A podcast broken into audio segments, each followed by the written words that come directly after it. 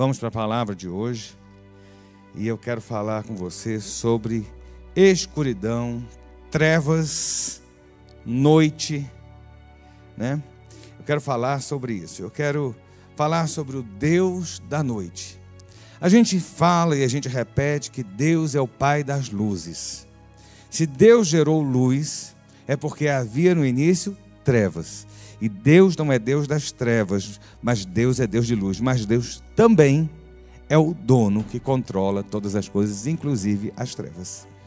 O Deus da noite é o que eu quero falar com você. Eu convido você a abrir no primeiro livro da Bíblia, no primeiro capítulo do primeiro livro da Bíblia, ou seja, capítulo 1 de Gênesis, lá no começo de todas as coisas, no último verso, verso 31.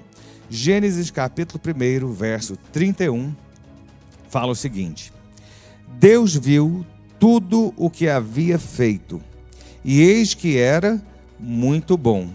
Houve tarde e manhã o sexto dia. Deus viu tudo o que havia feito. Deixa eu dizer a você: Deus vê todas as coisas. Deus vê todas as coisas, inclusive as palavras que não saíram da sua boca ainda, Ele sabe. E eis que era muito bom o que Deus havia feito. Houve tarde e manhã o sexto dia. No sétimo, Deus descansou. Né?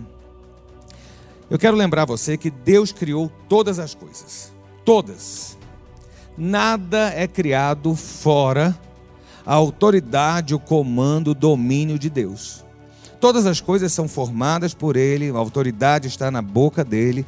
Como diz a própria palavra, Ele criou todas as coisas pela palavra. Nós não criamos, nós pegamos uma matéria e transformamos essa matéria em outra.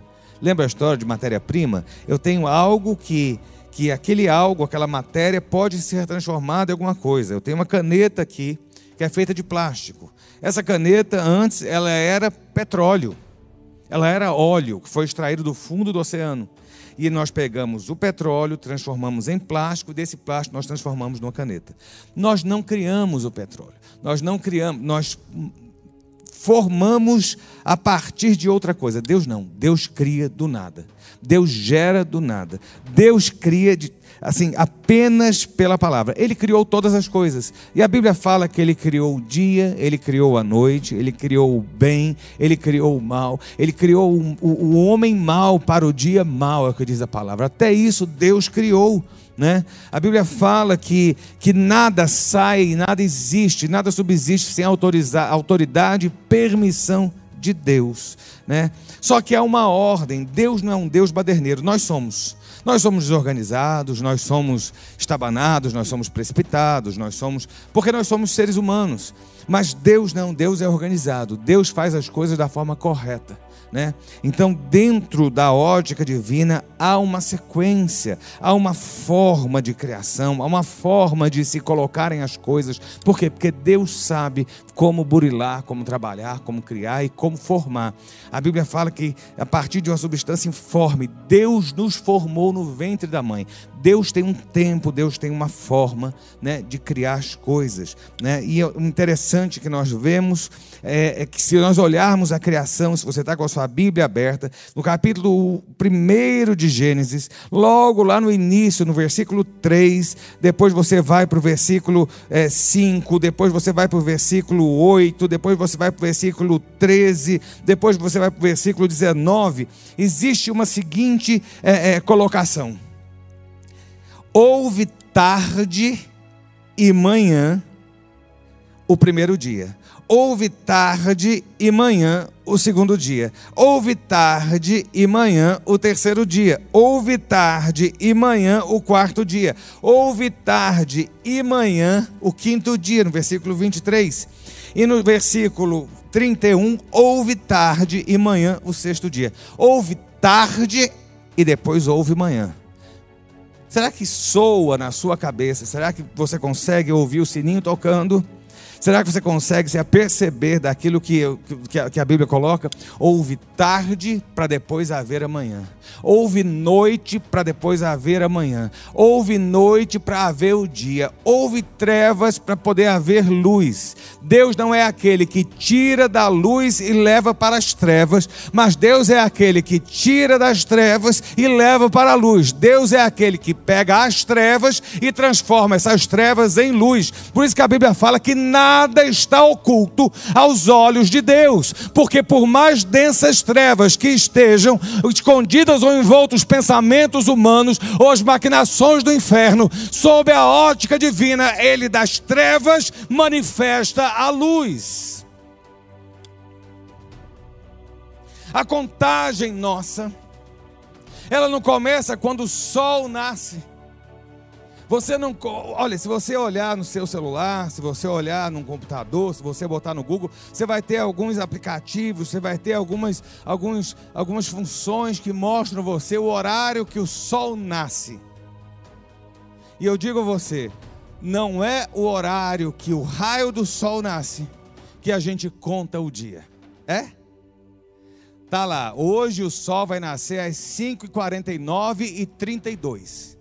Então o dia começa às 5 da manhã, 49, 40 e pouco e tal. Não. O dia começa quando o relógio bate meia-noite e no primeiro milésimo de segundo, depois de meia-noite, começa um novo dia. Né? A contagem é assim. Não há sol, você não vê o azul do céu, você não ouve os pássaros cantarem lá minha, no meu apartamento, na minha varanda, impressionante. Quem me segue sabe, eu tenho, eu tenho um ninho de passarinho na varanda. Eu não tenho passarinhos presos. E uma coisa mais fantástica é que a gente não precisa prender para ter. Né? E eu vejo que o fato de eu ter é, árvores na minha varanda me fez ter ninho de pardal, que todo ano o pardal vai, vai o pardalzinho lá e bota ninho, bota dois, três ovinhos, e eu vejo os bichinhos nascerem e até voarem. E agora são periquitos. Os periquitos cavaram um beral meu. E às vezes ficam seis, sete periquitos. É uma algazarra. A minha manhã começa assim. Eles, eles vão para a janela da cozinha, eles ficam na grade olhando para a gente, eles sobem na grade, eles olham, eles entram, eles fazem. Estão lá. Esse é meu dia. Deixa eu dizer a você. Você vai mexer na cozinha. Olha só. O dia não começa quando os periquitos começam a gritar na minha varanda. O meu dia começa quando a meia-noite chega e o primeiro segundo após a meia-noite transcorre. Aí o meu dia começa. Quando ainda está trevas, quando não tem sol, quando não tem luz sabe? Quando ainda há lua e estrelas. Eu não tenho nem, nem, nem noção de como é que o dia vai nascer. Eu não tenho noção como é que o dia vai nascer. Você tem noção disso? Meia-noite começa o seu dia. Olha, hoje é dia 14. O dia 15 começa depois de meia-noite. Você está vendo o sol? Você está vendo os passarinhos? Você está vendo a, a, a, o céu azul? Não, mas você sabe que o novo dia começou. Você sabe que vencida a noite, o sol vai brilhar. Sabe? Olha, vou dizer a você, o seu dia está começando. Pode ser que você não esteja vendo o sol, pode você você não esteja vendo ah, o, o céu azul, mas eu digo a você, mesmo na calada da noite, mesmo sob a, a luz da lua e das estrelas, o seu dia está começando. A gente não consegue notar isso, né? A gente não consegue ver isso, né? A gente não consegue. Eu vou dizer a você o seguinte: olha, a Bíblia fala que Deus não para o seu trabalho. Deus não dorme, não, não há dia não há noite na figura de Deus. Mas nas nossas vidas, muitas vezes, Deus trabalha muito mais em nós. Não que Ele trabalhe mais, mas Ele trabalha muito mais em nós na noite. Provérbios diz: Eu amo aqueles que me amam e eu amo aqueles que me buscam pela madrugada. Por que, que a noite tem tanta importância para Deus? Por que, que a noite é tão citada na Bíblia? A gente fala muito sobre a luz, sobre a claridade, sobre, sobre a majestade, sobre o esplendor, sobre os raios e trovões, mas nós não falamos da noite, não falamos do escuro. Deus trabalha aí quando ninguém está vendo, quando nós não entendemos, quando nós não, não conseguimos perceber determinadas coisas. Deus está trabalhando. No início havia trevas sabe? Havia o caos, é o que a Bíblia fala, logo no primeiro versículo de Gênesis, e a, a, terra estava envolta em escuridão, e dali o Espírito de Deus estava pairando para daquela escuridão trazer luz. Eu quero dizer a você que você pode estar vivendo hoje trevas, escuridão e caos, mas o Espírito de Deus está sobre a sua vida, trazendo um dia novo. O primeiro segundo do seu novo dia já está começando, ainda que você não veja o agir dele ainda que você não veja o sol, não veja, não veja as nuvens, você saiba hoje que Deus começa a agir na sua vida. Há um novo dia de Deus sobre você. Lembre-se daquilo, da forma como Deus agia. Deus, certa feita, pegou Abraão, e não foi no clarão do, do, do dia, mas foi em densas trevas, que Deus desceu após Abraão dormir e adormecer, Deus desceu em, em meio a trevas e ele desce com fogo trazendo luz. Eu quero que você lembre de Jacó, a gente fala muito sobre Jacó. Jacó batalhou com aquele homem, Jacó lutou com aquele homem lá em Peniel, Peniel que significa face de Deus. Jacó estava ali, e a Bíblia fala que Jacó saiu abençoado. Nós lembramos disso, mas nós não lembramos detalhes. E quando eu prego, eu falo muito que nós temos que nos ater aos detalhes de Deus e aos detalhes da Bíblia. Deus é um Deus detalhista. Se ele não fosse detalhista, o seu dedo seria igual ao meu, o seu polegar seria igual ao meu.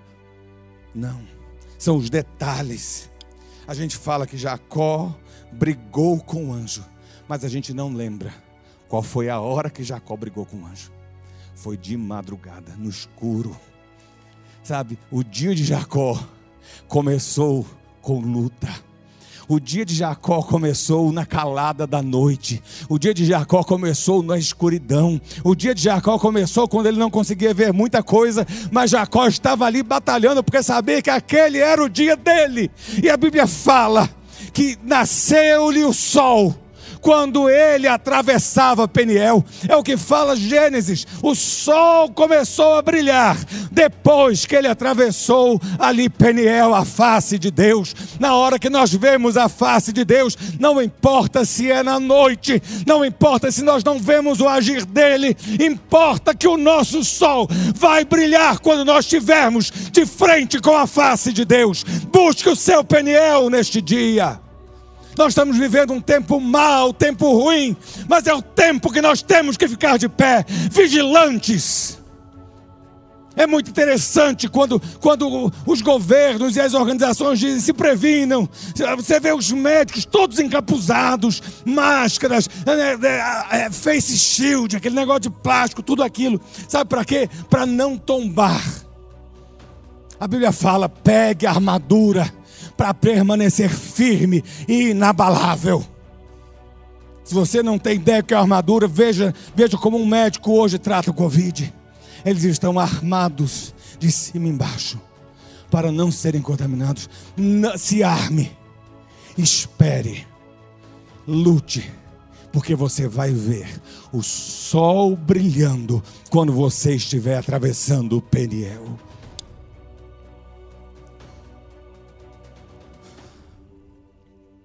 Muitas vezes nós achamos que Deus vai fazer as coisas de uma forma muito rápida, muito tranquila. E muitas vezes Deus faz um milagre instantâneo. Muitas vezes Deus faz um milagre que é um milagre rápido. Mas outras vezes o milagre ele, ele, ele tem um processo longo. O período da noite parece que é mais longa do que o normal. Sabe? Uma coisa é você ter, você comer algo e aquele algo te causar uma alergia. Você ficar empolado, vermelho, garganta coçando, a garganta começando a fechar. Ali, um médico, ou se você tiver medicação, você vai tomar um antialérgico que é de imediato. Outras vezes, para uma pessoa que tem um tumor de câncer, ela está fazendo um tratamento com químio. E a químio é uma noite longa. A quimio é um processo longo. Uma coisa é o antialérgico que tira a alergia em dois segundos. Outra coisa é a quimio, que tem que tratar um tumor que está matando a pessoa por dentro. E aquele, aquela quimio vai tratando até sufocar e matar aquele tumor. Eu digo a você, a gente não entende. Muitas vezes a gente quer que seja na rapidez. Mas às vezes você não está tendo uma crise alérgica, você está tendo um tumor que Deus está querendo fazer e Deus precisa fazer é um milagre muito maior na sua vida. Não é apenas uma crise alérgica, mas é salvar a sua vida da morte. Entenda que há um tempo para a sua vitória chegar. Sabe, a sua noite pode parecer mais longa, mas o sol vai brilhar no seu dia. Eu lembro que quando meu avô morreu, no dia que meu avô morreu, no dia 1 de junho de 2017, eu tive uma notícia a meu respeito, que era a minha morte também. A minha noite foi uma noite longa. Eu olhava o meu avô morto no, no, no caixão aqui, nesse púlpito aqui. E eu olhava aqui de cima do altar e eu falava: Deus, por que, que o Senhor me trouxe até aqui para eu morrer junto? Havia uma sentença de morte sobre a minha vida. Algumas pessoas me acompanharam muito de perto, algumas pessoas sofreram muito de perto. Aí eu lembro pastor Demar, pastor Zilmar, eu lembro o Daniel, eu lembro a pastora Cida, sabe? Eu lembro até o Wesley estava pagando preço, todo Pedro pagando preço. A gente, olha, minha noite foi uma noite longa. Estou olhando para trás porque os pastores estão aqui. E a gente chorou muito nessa mesa aqui embaixo. Eu lembro da Sheila, da Sheilinha, com a cara no chão aqui, chorando, chorando, chorando. E eu falava, Deus, por quê? que o Senhor vai terminar minha vida assim? E eu não entendia. Foi uma noite, deixa eu dizer, a minha noite durou seis meses. Mas Deus havia dito que Deus ia me dar a vitória naquele ano. E eu olhava e eu falava, não tem como, lembra disso? Deus deu uma palavra ao Zilmar e Deus deu uma palavra a Cida. E as palavras eram diferentes.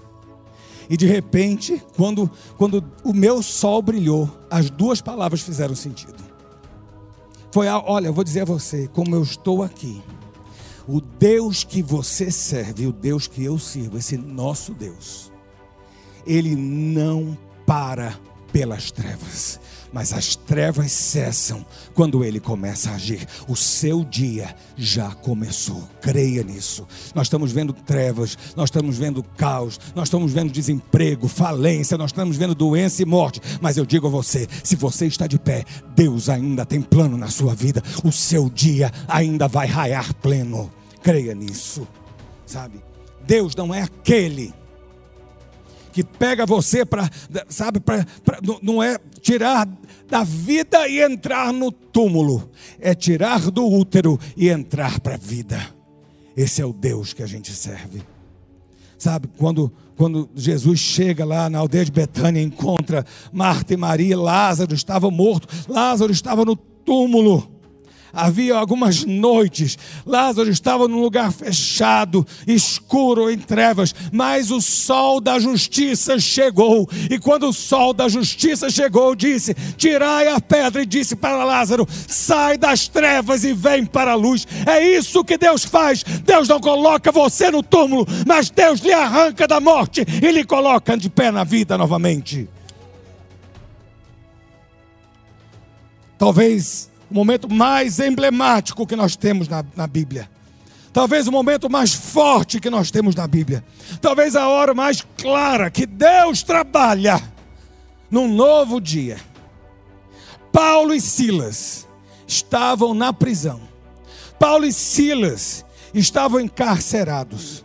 Eles haviam sido presos de forma injusta, eles haviam apanhado de forma injusta, eles estavam machucados de forma injusta, eles estavam acorrentados de forma injusta. Você está achando que a sua vida é injusta? Pois bem-vindo ao clube.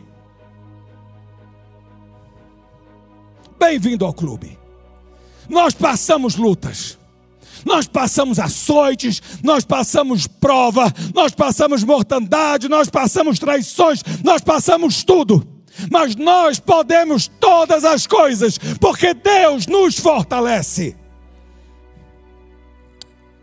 Paulo e Silas estavam à noite, estavam na cadeia, estavam presos. A vida encerrava ali, estava parado. né? A gente está se sentindo parado dentro de casa.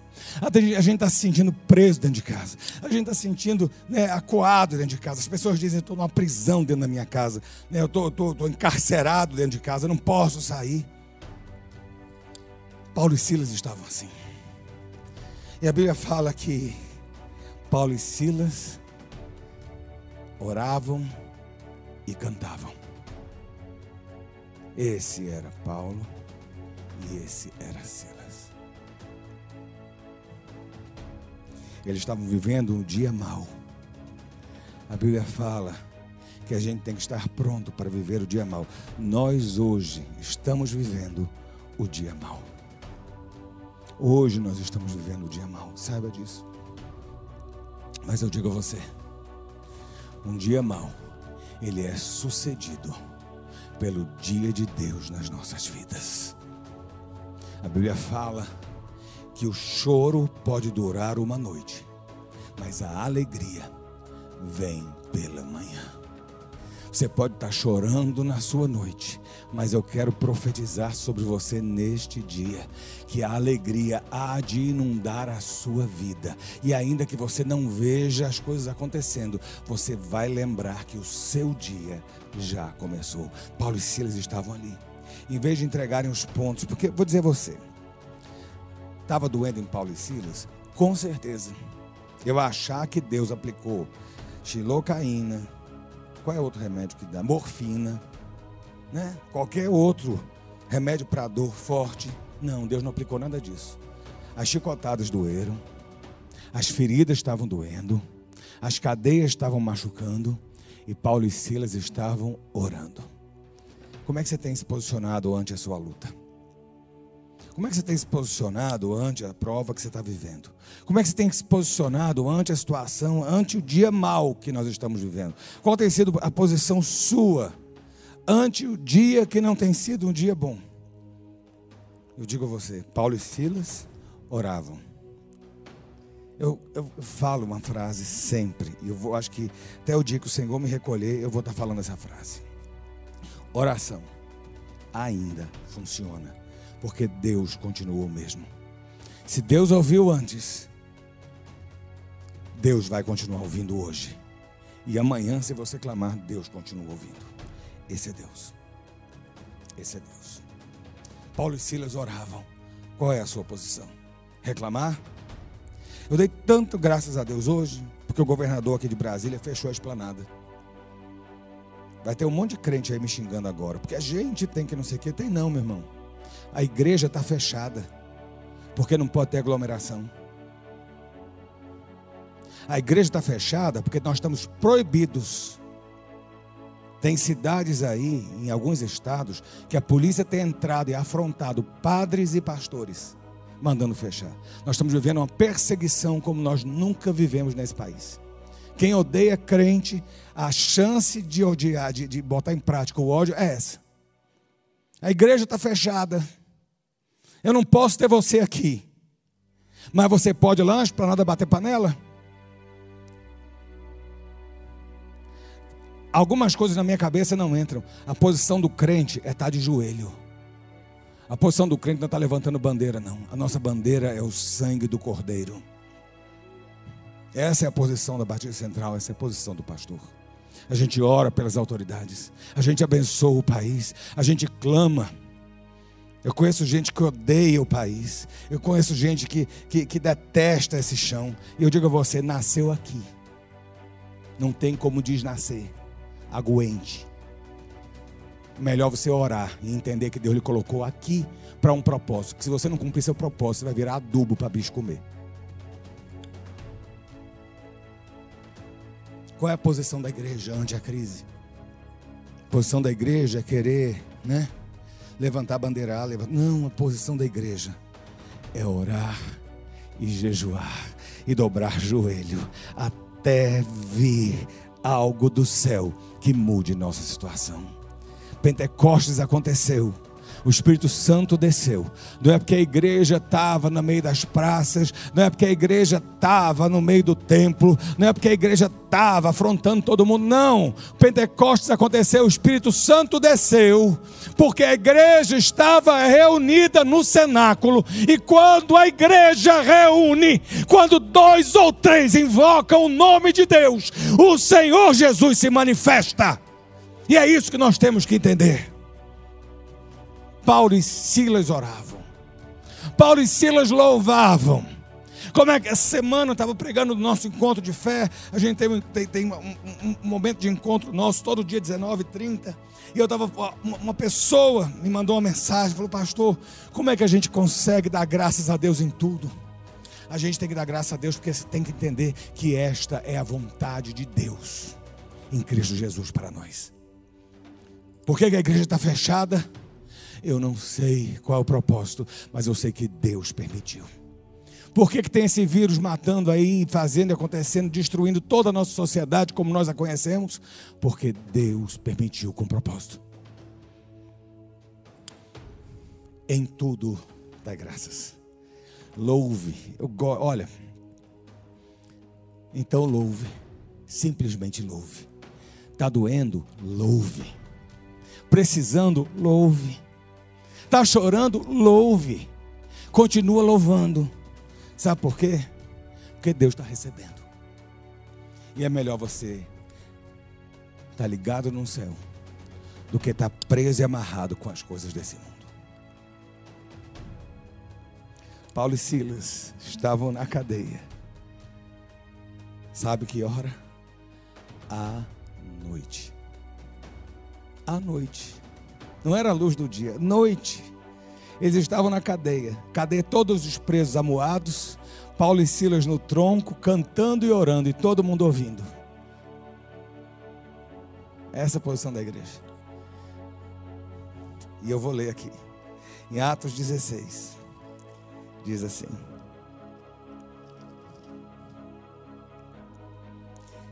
Atos 16, verso 23, diz assim: e, depois de lhes darem muitos açoites, os lançaram na prisão, ordenando ao carcereiro que os guardasse com toda segurança. Este, recebendo tal ordem, levou-os para o cárcere interior e prendeu os pés deles no tronco. Lançaram Paulo e Silas na prisão depois de muitos açoites, levaram para a pior parte da masmorra e os colocaram no tronco. Que hora é isso? À noite. Mas o versículo 25 muda tudo. Por volta da meia-noite. Por volta da meia-noite, Paulo e Silas oravam e cantavam louvores a Deus. E os demais companheiros da prisão escutavam. Por volta da meia-noite. Talvez você nunca tenha entendido porque que Deus colocou por volta da meia-noite. Porque o dia mau estava terminando. E Deus, no meio dos louvores e das orações, começava o dia bom. O dia mau estava terminando por volta de meia-noite. Esse dia tinha sido o dia fatídico de injustiça. Tinha sido fatídico este dia de dores e sofrimentos. Tinha sido um momento de angústia e, e, e, tristeza na vida daqueles homens. Eles não baixaram a guarda. No dia mau, eles perseveraram firmes. E muitas vezes nós não entendemos o que acontece. Mas Deus está agindo, Deus está se movendo e a gente não se apercebe. O novo dia vai começar.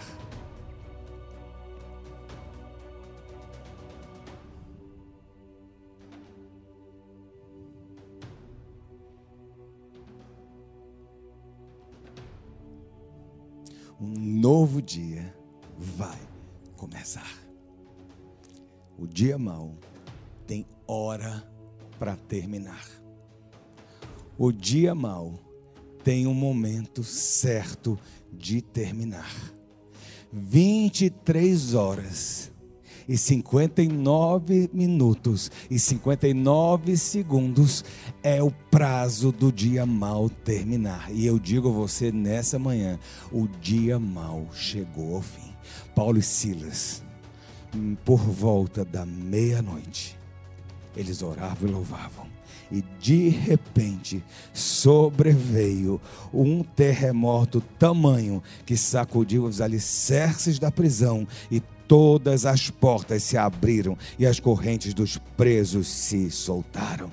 Meia-noite, quando o badalo do sino cruzou de um dia do dia mau para o dia de Deus, as cadeias caíram, as colunas caíram, as trancas caíram, as portas tombaram, os ferrolhos tombaram, e eu digo a você que o relógio de Deus já começou a contar um novo dia na sua vida. Não tenha dado, não dê ouvido ao que o diabo tem dito, não dê ouvido ao que o diabo tem mostrado, mas comece a olhar e ver no relógio de Deus que o novo tempo está raiando sobre você, ainda que você não veja estrelas, ainda que você só veja estrelas, ainda que você só veja a lua, ainda que você só veja trevas, o seu dia já começou e o sol da justiça vai brilhar sobre a sua vida quando você tiver um encontro com Deus de Peniel e a sua vida será mudada por completo.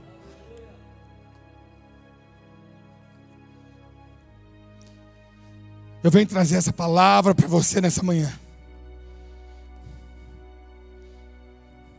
Deus está fechando um dia mau.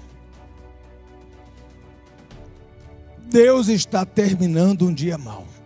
E no dia mau, muita coisa acontece. No dia mau, muita tragédia acontece. No dia mau, muita morte acontece. Mas o dia de Deus está raiando.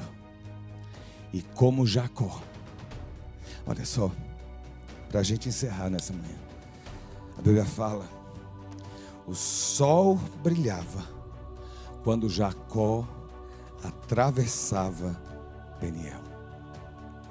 E a Bíblia fala que ele mancava. Ele mancava. Esse era Jacó. Eu não digo a você que nós não tenhamos e não vamos levar cicatrizes desse momento. Eu não vou dizer a você que nós não teremos perda. Eu não vou dizer a você que nós não teremos luto nem lutas. Não vou dizer isso porque eu não tenho essa autorização. Mas eu estou aqui para dizer que apesar de estarmos feridos na coxa, nós veremos Deus em Peniel e vamos ver o sol da justiça brilhando sobre as nossas vidas.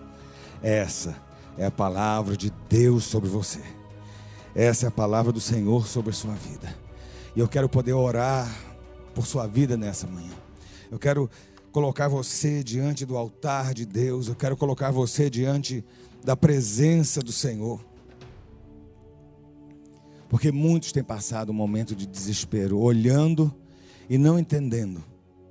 Você não precisa entender. Você precisa entender uma coisa só. Você não precisa entender, querer entender o que está acontecendo ou os porquês. Mas uma coisa você tem que entender. Após a noite, o dia chega. Após um período, o sol brilha. Por mais densas as trevas possam ser, por mais duras essas trevas que possam ser, eu digo a você uma coisa: o sol não pode ser detido. A promessa, a bênção, a vitória de Deus na sua vida não será detida. Vamos orar. Cadê o Aldrin? Esqueceu o violão.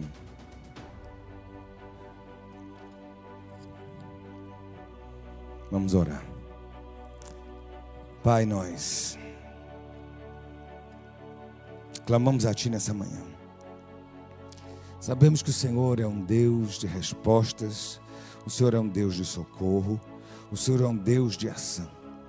E ora em tempo algum o Senhor para. Ora em tempo algum o Senhor está inerte. E sabemos que mesmo no meio deste caos, o Senhor continua agindo. A terra era sem forma e vazia, estava em densas trevas, mas o Senhor estava por cima. Nós estamos vivendo um momento mau, um momento de crise, um momento de dor, um momento de tristeza, um momento de perdas, de insegurança, mas o Senhor está por cima. Podemos achar que estamos vivendo apenas uma noite e uma noite sem fim, mas nós declaramos em fé que cremos que o teu dia já está começando. O primeiro segundo de um novo dia. Ainda que ainda tenhamos luta como Jacó teve em Peniel. Essa luta é à noite. Essa luta é no escuro. Mas essa luta, ela vai levar para a vitória do sol raiando na justiça sobre as nossas vidas. Deus, guarda os teus filhos, abençoa os teus filhos, enche os teus filhos de esperança, de fé e fortalece cada um deles. Ó Deus, e que sejam as tuas mãos a ordenarem o caos sobre esta nação, o caos sobre o Brasil, o caos, ó Deus, que está havendo no meio das autoridades. Ó Deus, toda essa loucura, Senhor, arranca as máscaras. E como o Senhor tem dito, passa a tua espada e decepa cabeças dos homens maus. Deus, é tempo de justiça e tempo de juízo. É tempo de abalo e tempo de mortandade, ó Deus, mas é tempo no qual a tua mão opera sobre esta nação. E nós cremos que veremos a tua glória e veremos o teu sol brilhando sobre nós no nome de Jesus. Amém, amém e amém.